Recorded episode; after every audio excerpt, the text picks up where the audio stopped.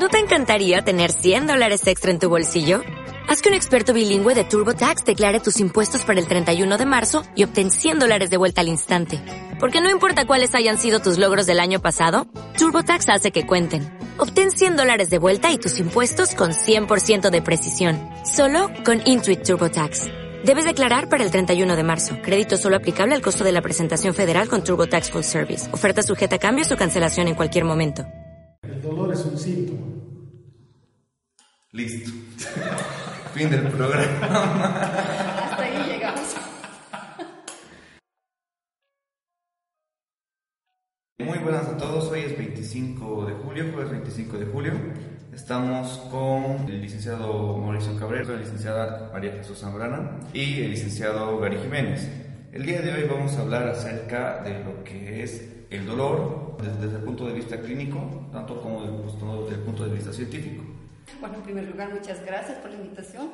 Muy feliz de poder compartir este momento con todos ustedes y me parece oportuna y linda la, la experiencia esta.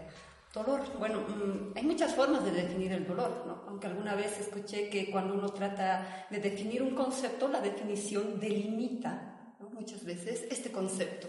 Sin embargo, podríamos decir, ¿no? como la Asociación Internacional define, ¿no? que es una experiencia, sí sensorial, correcta, ¿no? pero además es emocional, ¿no? con una connotación desagradable, ¿no? y que se debe a, un, a una lesión de un tejido, puede ser cualquier tejido, porque la mayoría de nuestros tejidos son capaces de transmitir la información del dolor. Puede ser una lesión de un tejido que sea real o potencial. Pero también eh, eh, un artículo que leí decían que el dolor no solo es una experiencia meramente sensorial, sino que es una percepción que hace el sistema nervioso ante un evento, que muchas veces un tejido lesionado puede enviar información del dolor y al sistema nervioso percibirla como grande pero en otras ocasiones puede existir lesión del tejido y el sistema nervioso no la percibe como importante. Entonces, todo depende mucho de la individualidad de la persona. Sí, o sea, es que, es, es, que, va en ese sentido, es, sensorial, pero a la vez también es muy psicológico. Y a veces también va a depender del entrenamiento que se tenga. Correcto. Porque, por ejemplo, yo no puedo comparar, a ver, una ama de casa, una señora que está cocinando, cortando, yo que sé, una señora, se corta el dedo y pongo a un tipo que es entrenado, o sea, que, hace, que se dedica, por ejemplo, a hacer CrossFit. O sea, él recibe el dolor de otra forma. Puede ser que se corte el dedo con el mismo cuchillo, haciendo la misma actividad, la misma hora, con la misma alimentación, pero el dolor él no lo va a sentir tanto como la señora. O tal vez la señora puede ser multipara y el dolor para ella va a ser cosquillas y para el otro parezca llorando. Sí, eh, pensaba justo en el ejemplo. No puedo comparar una mujer sintiendo dolor versus un varón sintiendo dolor, o expresando su dimensión del. Claro, entonces ahí es donde, donde también se modifica. Ahora, por ejemplo, una persona que puede estar pasando por un curso de depresión, el dolor no lo va a asimilar de la misma forma una persona que esté muy alegre. Entonces van a ver, hay siempre diferentes cosas que nos hacen eh, tomarlo desde otro punto de vista y hay que ver cómo evaluarlo y cómo tomarlo en cuenta. Se dice que, bueno, esta experiencia, este, esta dimensión emocional tiene que ver mucho con las creencias, ¿no? Incluso de cómo nos hemos educado, ¿no? Desde edades tempranas, cómo nos han enseñado a entender al dolor, ¿no? Cómo nos han enseñado a percibir las diferentes intensidades del dolor, ¿no? Y a veces se suele escuchar, ¿no? sí, macho, macho, macho, ¿no? Aguanta, aguanta, aguanta, tú puedes más, ¿no? Entonces, ¿por qué tenemos una serie de creencias que son culturales, ¿no? Que nos llevan a sentir más o menos dolor. No, Ahora voy a citar con Raulito lo que has dicho el otro día, cuando estábamos hablando de deporte, que se habla mucho del de, aspecto eh, psicológico, emocional y los dolores que se somatizan por problemas psicológicos. El deportista entra en estrés y somatiza un problema, es decir, expresa el dolor en una zona, en un sector. Cuando... Y bueno, el dolor tiene una función, ¿no? Más allá de, de, ser una experiencia emocional, tiene una función, ¿no? De ser un signo, si quieren, un síntoma, una señal de alarma, ¿no? De que nos dice, oye tú, aquí algo no anda bien, ¿no? Aquí hay un tejido lesionado, y lo que tiene que hacer el profesional de, de, salud, en este caso nosotros que somos dentro de la rehabilitación, en el área terapéutica, es por qué le está doliendo, ¿no? Porque ese tejido está lanzando esa información, puede ser sutil o muy intensa, unos días, a veces pueden ser semanas, meses, años, una vida de dolor del por qué. Hacer caso a esta señal, a este sistema, mecanismo de autoprotección, que muchas veces puede ser erróneo. Y sí me gustaría comentar sobre este detalle. Muchas veces el paciente puede decir, por ejemplo, eh, me duele la región lumbar, una lumbargia clásica. Y uno puede pensar que el dolor es debido a un músculo, a un ligamento, un disco intervertebral o un problema a nivel de las articulaciones facetarias, porque hay muchas estructuras que pueden lanzar información de dolor. Le duele la región lumbar, pero muchas veces el dolor no está, o sea, el problema, la causa del dolor no está donde está el síntoma. A esto le denominamos dolores eh, de patrón referido. Puede que sea una víscera que está lanzando información de dolor. Es justo lo que hablábamos en la anterior, eh, en la anterior sesión eh, súper lindo porque hay mucha gente que cuando va al médico espera que le dé una receta y cuando va a fisioterapia espera que le haga un tratamiento donde le duele. Y espera que se le toque y se le aplique todos los recursos justo donde le duele. Y a veces no es el lugar donde está el engranaje inicial de la Eh, definitivamente para eso lo importante, y otra vez volvemos a la tema de la anterior sesión, la evaluación. Correcto. Una adecuada evaluación. La evaluación es muy importante. Es que en algún punto es creo que alguna vez eh, dijeron sobre el dolor silencioso y el dolor gritón. Puede ser que la estructura que, que, empezó con el dolor sí realmente tenga un problema, pero este va a ser porque está entrando en etapa aguda. Pero puede ser que esto se le deba a otra estructura que ya está en una fase crónica. Por eso es que decían, si yo hablo fuerte y entra otra persona que habla más fuerte, obviamente me va a callar, me va a tapar. Entonces ahí es donde incurrimos en que uno de los problemas, sí, evidentemente puede estar en la zona, pero hay un dolor más antiguo que está viniendo de otro lado. Ahí pasamos a lo que es el dolor referido e incluso el irradiado. Sí, y esto es interesante en consulta, por experiencia, ¿no? Les comento, a veces viene el paciente, por dar un ejemplo, ¿no? Eh, tiene, no sé, una cervicalgia tensional, ¿no? Debido, no sé, a un esternocleidomastoideo, ¿no? Le duele esta zona. Unos días después dice, ya no me duele, pero ¿sabe qué? Me ha empezado a doler este otro lugar o este otro músculo de esta otra zona. ¿Qué es lo que ha sucedido? Que el dolor gritón, que tenía mayor intensidad, que está agudo o reagudizado, ¿no? el sistema nervioso, estaba llevando la percepción de esta información, pero cuando este disminuye o se apacigua, aparece aquel que estaba guardado o silente, ¿no? aparece el otro. ¿no? Y puede que este disminuya y aparezca otro, más lejano, otro más lejano o más incoherente. Pero este es un mecanismo que se llama mecanismo de adaptación compensatorio. Eh, es el clásico dolor de, de las lesiones por microtrauma que van sumando, sumando, haciendo un mecanismo de compensación tras otro y es como una cebolla, ¿no? Nosotros tenemos que ir sacando una capa de la cebolla, luego la otra, la otra, e ir buscando hasta encontrar lo que se dice, y me gusta lo que dice, por ejemplo, Shirley Sarman, ¿no? que trabaja mucho con lo que es el movimiento, ¿no? Ella dice, hay que encontrar la causa primaria del síntoma, no solo la causa, o sea, Puede que tenía una cervicalgia, un dolor en la región cervical y su causa era una, sobrecarga de su esternocleidomastoideo, causa. Pero ¿cuál ha sido la causa del por qué el esternocleidomastoideo se ha sobreactivado? Y puede que no solo sea una causa primaria, puede que sea multifactorial. Multifactorial. Ese es el reto. Es el reto del fisioterapeuta kinesiólogo que quiere ser el profesional de primer contacto. Ser profesional de primer contacto implica tener muchas competencias. Lo logramos dentro de pregrado en pañales, pero se logra en posgrado y con experiencia.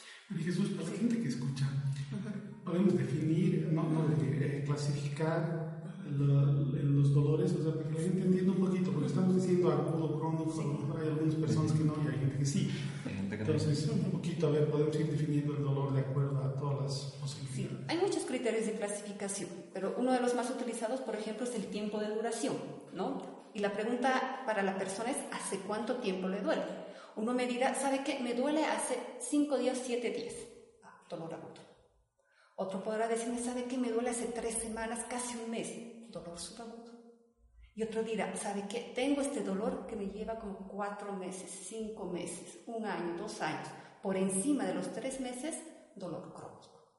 Un dolor crónico puede entrar en fase de reagudización. ¿Qué significa esto? Llevo con este dolor una vida, años, meses, pero sabe que ayer levanté un objeto pesado y hoy día me duele demasiado. Dolor crónico en fase de reagudización. Entonces, esta sería la primera clasificación, el tiempo de duración, el agudo, el subagudo y el crónico. La pregunta es, ¿hace cuánto tiempo le duele?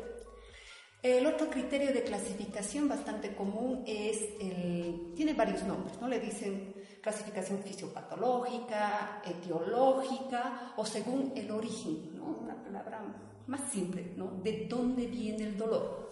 Eh, y esto se clasifica de la siguiente forma. Puede ser un dolor de origen nociceptivo, se dice, y este nociceptivo se subclasifica en dos tipos. El nociceptivo visceral, cuando una víscera lanza la información de dolor. ¿Quién no ha tenido un cólico estomacal? Un cólico menstrual, por ejemplo. Ese sería un dolor nociceptivo visceral, la víscera. La víscera es muy mala enviando información de dolor. Cuando envía información de dolor es porque la víscera está sufriendo mucho. Tiene una baja densidad de receptores ¿no? para el dolor. Eh, dentro de esta subclasificación sería entonces nociceptivo visceral, ¿no? Y luego encontramos el nociceptivo somático. ¿Quién entra aquí? Es más frecuente. Cuando te lanza dolor un tendón, por ejemplo una tendinopatía, ¿no? Eh, una articulación, una artrosis, una artritis, un músculo, ¿no? una tensión, espasmo muscular o contractura como algunos lo denominan, un desgarro muscular, la fascia, este tejido conjuntivo también envía información de dolor nociceptivo somático y también la piel, por ejemplo, el tejido graso también envía información de dolor. Pregunten a las personas que tienen celulitis en grado 3, 4 para arriba si tienen dolor por la celulitis. ¿no? Entonces, todas las estructuras somáticas, las bursas también, ¿no?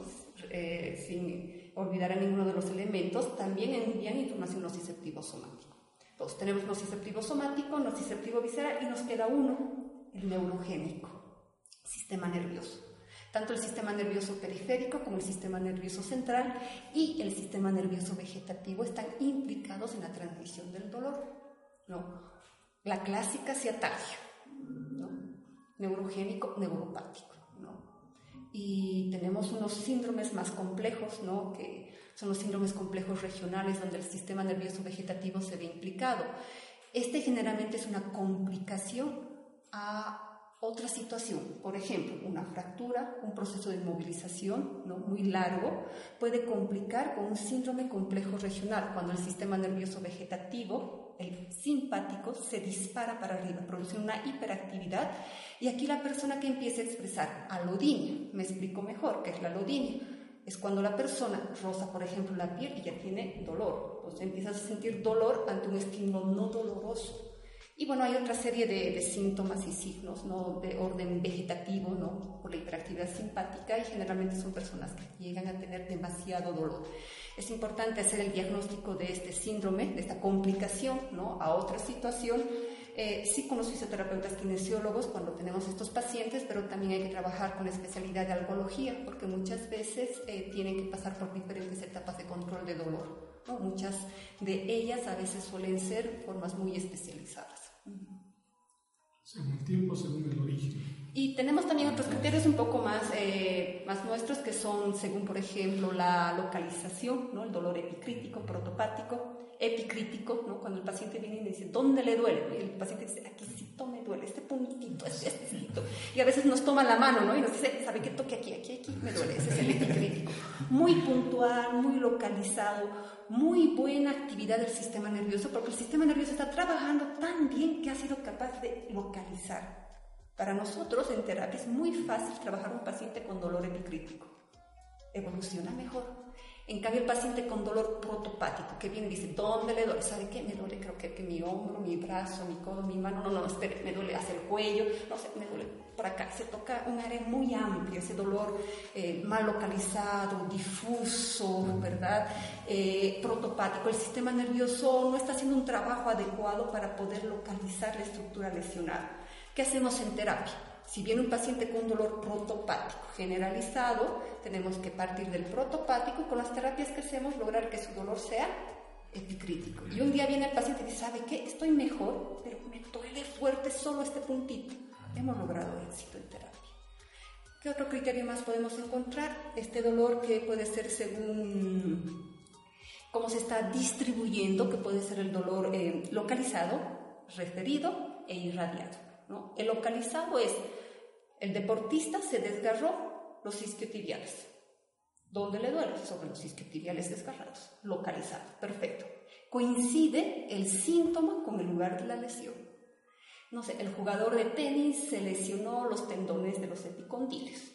¿sí? ¿Dónde le duele? Sobre la inserción o en el área cercana a los epicondiles. Lesión y síntoma coinciden, localizado. Irradiado. Eh, el dolor irradiado siempre pertenece a un dolor de origen neurogénico. Por ejemplo, una hernia de disco, una protusión discal, ¿no? se hernió la, no sé, la L5S1, el disco intervertebral L5S1, comprime la raíz nerviosa que va a corresponder para el nervio ciático y el paciente va a tener dolor en el lugar de la compresión a nivel lumbar bien bajo y en el recorrido de la estructura nerviosa específica. Ahora, el dolor irradiado debe estar acompañado de otros síntomas, no solo es dolor, debe haber parestesias, ¿no? y también debe de existir este dolor tipo causálgico, le decimos que es un dolor tipo quemante, urente, lancinante, clásico de, las, de, los dolores neuro, neurogénicos irradiados. Y el referido. Ese es el traicionero para mí, ¿no? porque el dolor está aquí y el origen puede estar muy lejos o profundo una víscera puede lanzar dolor referido. Por ejemplo, antes de que venga un infarto de miocardio, muchas veces las personas tienen dolor en, el lado, en el lado izquierdo, ¿verdad? Y uno puede pensar, ah, es un manguito rotador, es un espasmo, una tendinopatía, ¿no? Y unos días o unas horas después le da infarto de miocardio. Ya no viene el paciente. Ya, ya, ya fue pasó, pasó mejor estado, ¿no? Un patrón de dolor referido visceral pero no solo la víscera lanza dolor referido, la fascia, los músculos y hasta otras estructuras lanzan patrón de dolor referido. Por ejemplo, parece una epicondilitis, es el infraespinoso de allá arriba y de allá atrás que está enviando el dolor hacia la zona. Entonces, el síntoma no coincide con el origen. Hay bibliografías muy lindas, ¿no? Donde uno busca los famosos síndromes miofaciales y nos dan imágenes, ¿no? Y nos describen los patrones referidos de cada músculo. ¿no? Entonces el terapeuta puede ir, ¿no? Hace una buena evaluación y va buscando, indagando qué músculo guarda ese patrón de dolor referido, ¿no? Y por si acaso ir a palpar. ¿no? ir a tratar y a veces podemos tener resultados sorprendentes cuando realmente estamos en el lugar de origen del dolor. Y el último criterio, sin antes, antes de terminar, mm, la clasificación del dolor según la afectación de las actividades de la vida diaria. ¿no? Este es el dolor de alta actualidad y el dolor de baja actualidad. El dolor de alta actualidad es cuando produce una disfunción severa. ¿no? Estaba el deportista jugando, ¿no? sufre un macrotrauma, se le viene un, eh, un compañero encima, ¿no? luxa el tobillo, sale en brazos o en camilla, ¿no? disfunción severa o impotencia funcional, ¿no? un dolor de afectación de alta actualidad. Y de baja actualidad la mayoría de las personas solemos tenerlas, ¿no? convivimos con ese dolor, ¿no? trabajamos, ¿no? estamos en el día a día con el dolor, a veces un poco más, otro menos, a veces nos limita, a veces no. Esas disfunciones leves, moderadas son los dolores de baja actualidad. Creo que estos son los criterios que más se suelen utilizar para clasificar el dolor. Existen otros criterios, ¿no? Pueden ser también los criterios eh, más cualitativos, ¿no? La cualidad del dolor. Ahí escuchamos como dolor sordo, urente, lancinante, ¿no? Y podríamos continuar clasificando las manifestaciones de este síntoma. Entonces, toda la evaluación tiene que basarse en todos estos tipos de criterios, ¿no? Y no llegar y solamente decir, ¿cuánto le duele el 1 al 10? Pero ahora, gracias, justamente con esa la evaluación. O sea, la evaluación del dolor, normalmente en lo básico nos enseñan la escala del 1 al 10. Diga dónde, cuándo le duele. o sea, y eso hablamos en algún punto con los estudiantes, de ver la forma de ver nuevos sistemas de evaluación del dolor, porque pues, hemos partido tan chiquito que se vuelve tan grande. Entonces, por ejemplo, usamos un software, que lo has debido ver, que es el de FireStep, que es para el dolor, que tiene un montón de, de tablas y que al final nos lanza un resultado único. Este nos es útil hasta cierto punto. Correcto. Porque eh, nos es útil cuando viene, viene alguien que está consciente. Pero ¿cómo le hacemos con personas que no nos ayudan porque psiquiátricamente no se sienten bien? Por ejemplo, a mí me tocó trabajar mucho con adultos mayores y, en su momento era difícil evaluar porque les tocábamos y todo les dolía.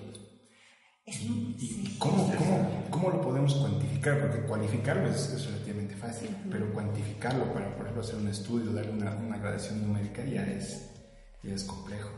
Ese es el elemento cualitativo del dolor, ¿no? Que dentro de ciertas edades extremas, niños o personas ya de edad avanzada, o ciertas personas con un cierto estado mental o un cierto estado de conciencia, no pueden permitir lograr la percepción del dolor como percepción. No pueden hacer esta clasificación, ¿no? ¿Hace cuánto? ¿Cómo le duele? ¿Dónde le duele? Dígame si está o cómo está doliendo.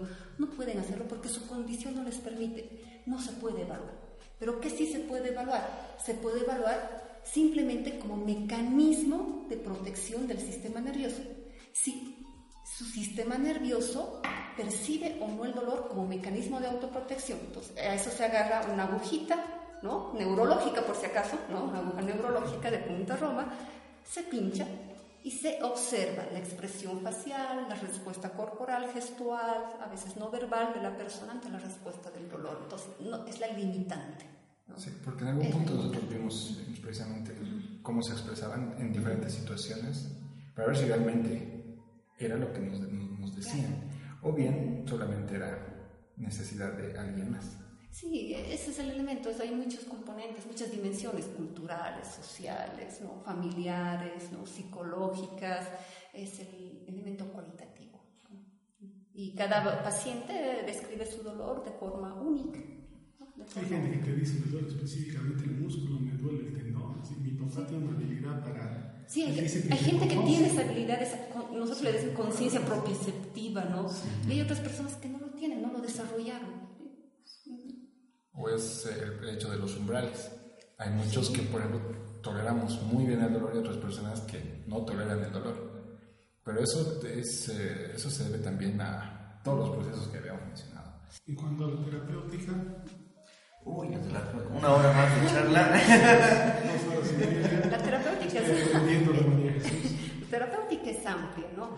Eh, me parece que podemos hacer dos enfoques, ¿no? Trabajar sobre el síntoma dolor porque duele, ¿no? y hay que disminuir, neuromodular el dolor, está perfecto, el paciente lo necesita, sí lo hacemos.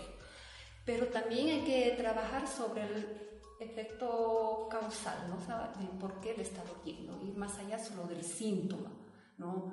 Ahora, ¿qué, ¿qué, hacemos los fisioterapeutas kinesiólogos? Tenemos muchas herramientas de trabajo, ¿no? Tenemos una serie de recursos físicos, magnetoterapia, láser terapia, ¿no? por mencionar algunos, ¿no? ondas de choque que ha ido evolucionando tanto hoy en día la tecnología ¿no? Eh, para trabajar dolor, ¿no? pero no solo los recursos físicos, ¿no? sino también los recursos manuales. ¿no? Hoy en día hay mucha formación en el área manual, ¿no? derivados de la osteopatía, de la quiropraxia y muchas otras técnicas como está entrando la inducción miofacial, las liberaciones faciales, ¿no? Que trabajan también sobre dolor y factor causal, eh, que otros recursos, los recursos kinésicos, se puede trabajar a través del movimiento el dolor. Sí, claro, cuando el dolor no esté una escalada del 0 al 10 en 10, ¿no? Tendremos que esperar que el dolor no haya disminuido en su mínima expresión o no, o no está ausente para trabajar el dolor, para evitar que reincida en el problema o trabajar la causa del problema, ¿no? Y también hay muchos eh, terapeutas que están entrando en la aplicación de recursos químicos, ¿no?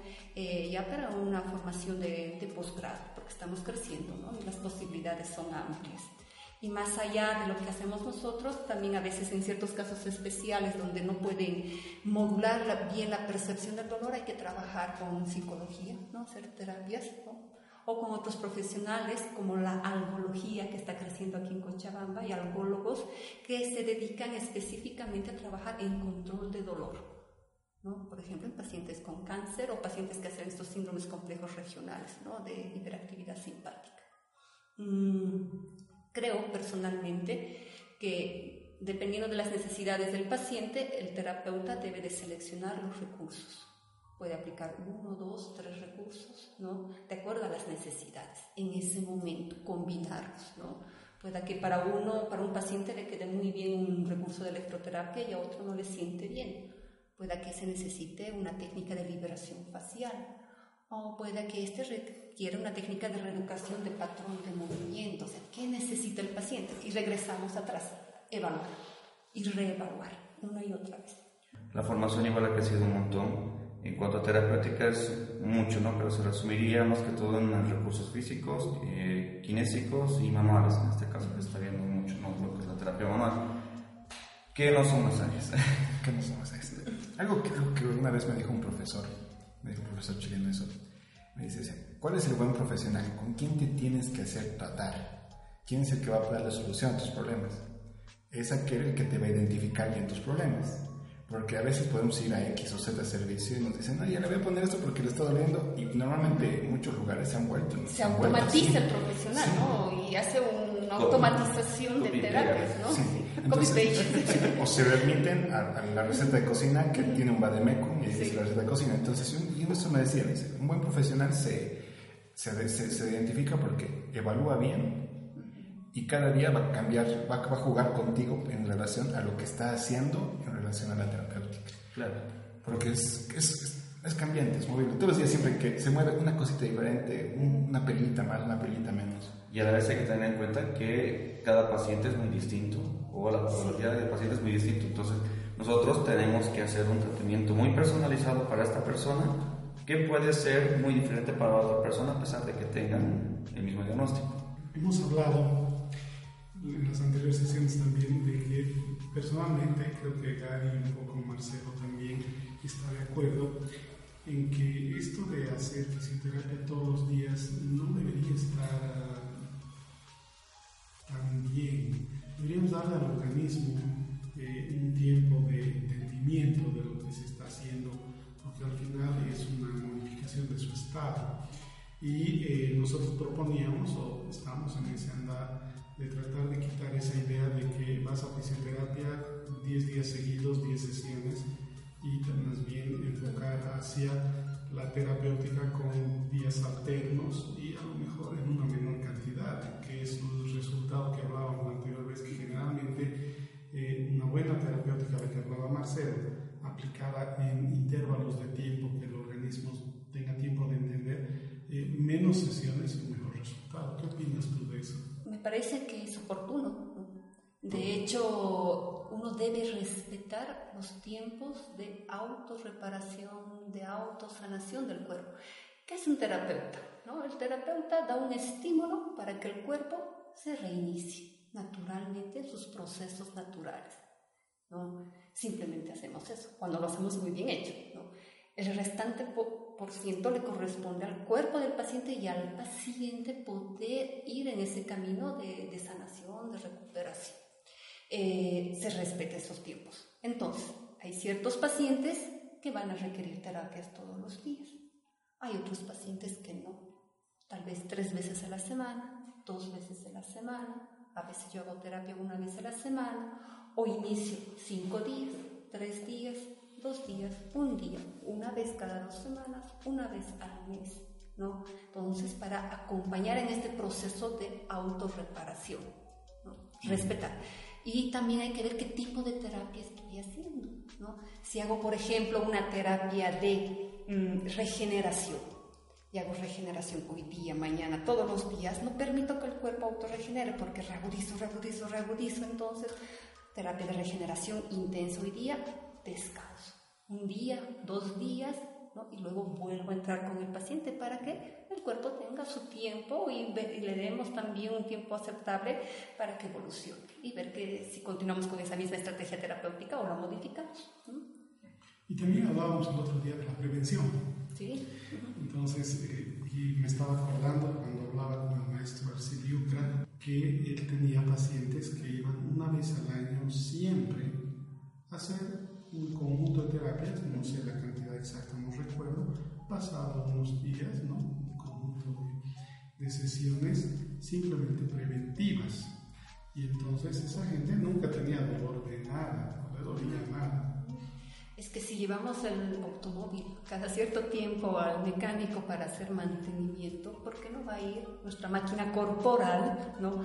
a tener un mantenimiento para evitar de que se lesione o tenga una mejor calidad de vida? Pero no solo terapias pasivas, ¿no? Hay Ah, que claro. trabajar mucho la terapia de movimiento, ¿no? Sí, Terapia y el movimiento es la clave. Es la clave. Sí, Para mí es la clave de todo. Tenemos que terminar nuestra terapia en movimiento y con el movimiento y para el movimiento. Sí, ¿no? exacto. Sí. Cuando llegó Guido Bardinelli, el italiano que tras el hecho de decirle Salman, eh, le mostramos con Gary el podoscopio que hemos desarrollado con ingeniería biomédica para digitalizar el estudio. Y eh, nosotros le mostrábamos a la persona en posición bípeda los dos piecitos en el vidrio. ¿no? Y, y él nos dijo, me parece muy lindo, pero eh, cuando la gente está así, paradita, quietita, sin ni siquiera respirar para tu estudio, tú tienes que ponerle en monopodal, es decir, en un solo piecito, y tienes que balancearlo porque tiene que ser una simulación de que está caminando. E incluso se le puede pedir unos pasos antes, ¿no? Y después de repente aparece el podoscopio y, y se toma ahí. sí. Y, y precisamente con eso vimos que con eso vimos el- la prensión que hace el pie. Ahora, gracias a eso ya hemos visto cuál es la prensión real del pie. O sea, una, una pequeña observación que nos hecho hemos logrado ver la prensión real del pie. Esa prensión como de, de prensión o de peso. Eh, prensión en sentido de dos momentos, del agarre que va a hacer el pie en el momento de fijarse y en el momento del despegue, porque hay dos momentos que hace prensión el pie. Uno es cuando pisamos inicialmente, si hacemos descarga y el pie hace prensión, pero cuando vamos a despegar el pie hace otro tipo de prensión.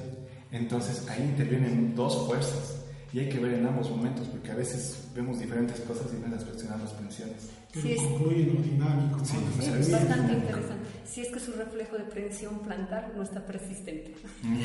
Porque los primitivos habían Ah, sí. sabido estar Están persistentes presentes, sí. o se reactivan.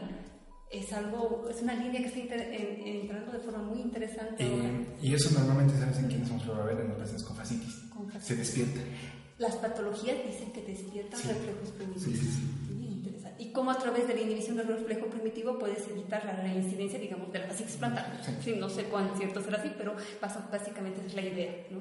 Muy interesante. Sí, hay, hay procesos, que los- hay procesos neurológicos que se están introduciendo, cosas traumatológicas donde mucha gente a veces nos tarja de locos. Es que es inevitable, el sí. sistema nervioso Sí. es la ciencia universal para todos. Y, y todo el estudio y métodos de evaluaciones cambia y hay que mantener estos nuevos métodos de evaluación ¿no? Porque le mostramos un diseño de fuerza muscular, el que manejamos, el del 1 al 5, el de Danas, que ya creo que viene mucho tiempo.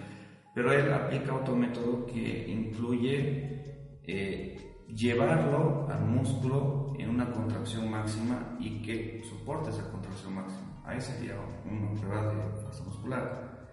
Pero pues, por yo, yo lo pruebo, por mí está bien, ¿no? Porque no hacer que mu- o ver que el músculo eh, pueda eh, mantener esa fuerza máxima. No, no llevarlo desde una eh, extensión a una fuerza máxima, ¿no? Entonces son cosas que cambian. Es la prueba de rotura. Sí. Prueba de rotura. Es un poco lo que hablábamos también comparando al ser humano. Ya habíamos comparado y le hemos lanzado videos comparando con la Fórmula 1, lo que hablabas hace rato. Eh, se hace mantenimiento a un auto porque no a tu cuerpo. Lo mismo, la Fórmula 1 es una máquina de alta tecnología después de cierta cantidad de vueltas, por decirte algo, eh, cada 20 vueltas tiene que entrar a los eh, boxes a hacer mantenimiento, cambio de llantas, gasolina, qué sé yo, igual el cuerpo humano. Y otra analogía que hemos hecho es con el avión. El avión está hecho para volar. Tú, si tú averiguas, los aviones tienen que estar en tierra eh, el menor tiempo posible, media hora, digamos, para cargar gasolina, este, cargar gente o la carga propiamente o equiparlo para la atención de la gente, que pero después está volando. Debe estar el mayor tiempo posible volando, igual el ser humano tiene que estar el mayor tiempo posible. ¿Para qué ha sido diseñado? Para Ha sido hecho para moverse. moverse. para Sí. Entonces ese concepto es importante. Entonces hablábamos también con Gary, si moviéndote no te duele, no lo toques. Sí, sí, sí. Entonces, si se te estás moviendo y te duele, entonces... eh, Hay que, Si está funcionando, entonces, Puede ser una distorsión de percepción del sistema nervioso. En estos puntos de tratamiento es, sí, como, hemos- como han dicho, ¿no? es que hay, que hay que iniciar con movimiento, con- tiene que existir movimiento tanto en el inicio como en el final. Ni bien ha salido de una eh, operación un paciente con eh, ruptura del ligamento cruzado. Y ya generó ciertos grados de movilidad, que es la rodilla, pero obviamente no va a ser todo, todo, todo, el articular, sino va en grados. Que es muy va, sí, esto es, eh, va progresando, progresando la introducción del movimiento, ¿no? Y el kinesiólogo, o sea, el fisioterapeuta, el kinesiólogo debe de saber cómo progresar el movimiento ¿no? con el paciente. Tiene que saber, no, es, no es hacer el movimiento por el movimiento, ¿no? Y el tecnicismo del movimiento. Por ejemplo, si nosotros vemos, eh, los jugadores de fútbol dicen, en prevención sí, me enlongo mis isquiotibiales como precalentamiento y después sí lo enlongo. A ver, ¿cómo lo enlonga? Y no sabe enlongar bien. Cree, cree que está enlongando bien pero la técnica de cómo se enlonga, o de cómo se posiciona, se alinea, los tiempos, por ejemplo, eso lo manejamos nosotros. Y el paciente, porque los, las, generalmente las elongaciones que manejan son elongaciones para personas que no realizan deporte o que tienen una retracción muscular que ya sea normal, una persona que sea sedentaria, pero para deportistas es muy diferente este tipo de elongaciones. Entonces, es, es, son cosas bien bonitas. Ahora yo estoy bien enamorado de esto. Da mucho para conversar. Cinco días de charla. Mucho para hablar de Sí, yo creo que. Seguir hilando y seguir hilando. La siguiente vamos a continuar con. Vamos a ir al aparato locomotor, Sí, yo creo que cada uno de ustedes tiene cosas en su mente que quiere decir, que bueno, un poco el tiempo ya nos pisa y todo eso. Y es apasionante. mucho. Es una linda profesión. Bueno, empezamos, hemos empezado con la primera sesión de cositas básicas, después un poco de fisio y bueno, ahora el dolor y tampoco vamos a ir, si, si, la gente quiere algún tema en particular, que nos escriba y nos diga. Y, podríamos continuar hablando de más dolor. Sí, sí, sí, sí mucho más. Pero me gusta el tema de aparato locomotor, hablar de movimiento. Pues son muchos, es muy, muy, muy bonito. Hay que distribuir. Tienen eh, tienen para enviarnos un correo lo que es kinesiologiando.v.gmail.com y pueden mandarnos mensajes ya por la plataforma de iBooks y seguirnos bueno, en Spotify que vamos a en esas dos plataformas de momento de cualquier tema que ustedes quisieran hablar eh, de algún tema que específicamente que quisieran tocar nosotros vamos a reunirnos con todos los profesionales y vamos a charlar unas dos horas y luego edición 20 minutos porque es muy bonito escuchar. Bueno, dicen, gracias. Música de despedida. Otra vez, cha, cha. Esta es la de despedida. Oficial. Entonces, bueno, conmigo será hasta el siguiente. Dicen. Sí, gracias. Y bueno, en otra oportunidad, Jesús, porque yo cada vez que te escucho realmente aprendo un montón. Es, eres una capísima, sabes, o sea, admiración que tengo a Raúl, Nito Limache también, a Gary, Marce y ahí sí, también, hay capos, fisioterapeutas con podemos eh, aprovechar un poquito de su conocimiento para que de alguna forma eh, se beneficien nuestros estudiantes, los docentes también, porque siempre aprendemos, y la población, ¿no? Y qué rico utilizar esta tecnología. Conmigo también a la próxima sesión, muchas gracias. Yo muy agradecida una vez más, no gracias por escuchar, no por la invitación y ese es saludable, aprender, informarse ¿no? y tener este conocimiento. No, y a mí me encantan estas cosas porque, sí, como se dicen, nosotros siempre aprendemos algo. Es un gusto haber compartido esta decisión, María Jesús. Es un gusto, Marcelito, dicen querido. Siempre es un gusto con todos. Eh, nos veremos ya. Bueno, nos escucharemos la próxima, la próxima Hasta sesión. siguiente. Sí.